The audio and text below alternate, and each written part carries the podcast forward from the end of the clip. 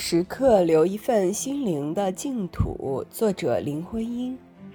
情绪的旅行本偶然的事。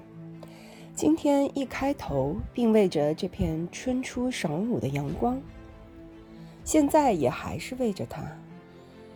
房间内有两种豪奢的光场，叫我的心绪紧张，如同花开。趁着感觉的微风。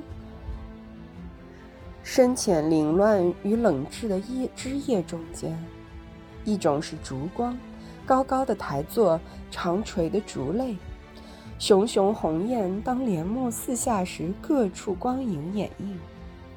那种闪烁明艳，雅有古意，明明是画中景象，却含有更多诗的成分。另一种，便是这初春晌午的阳光。到时候有意无意的大片子洒落满室，那些窗棱栏板积暗笔砚郁在光霭中，一时全成了静物图案。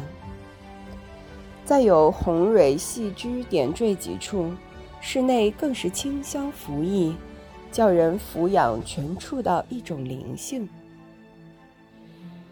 这种说法怕有点会发发生误会，我并。不说这片阳光射入室内，需要笔砚花香那些儒雅的衬托，才能动人。我的意思倒是，室内顶寻常的一些共设，只要一片阳光，这样悠闲又洒脱地落在上面，一切都会带上另一种动人的气息。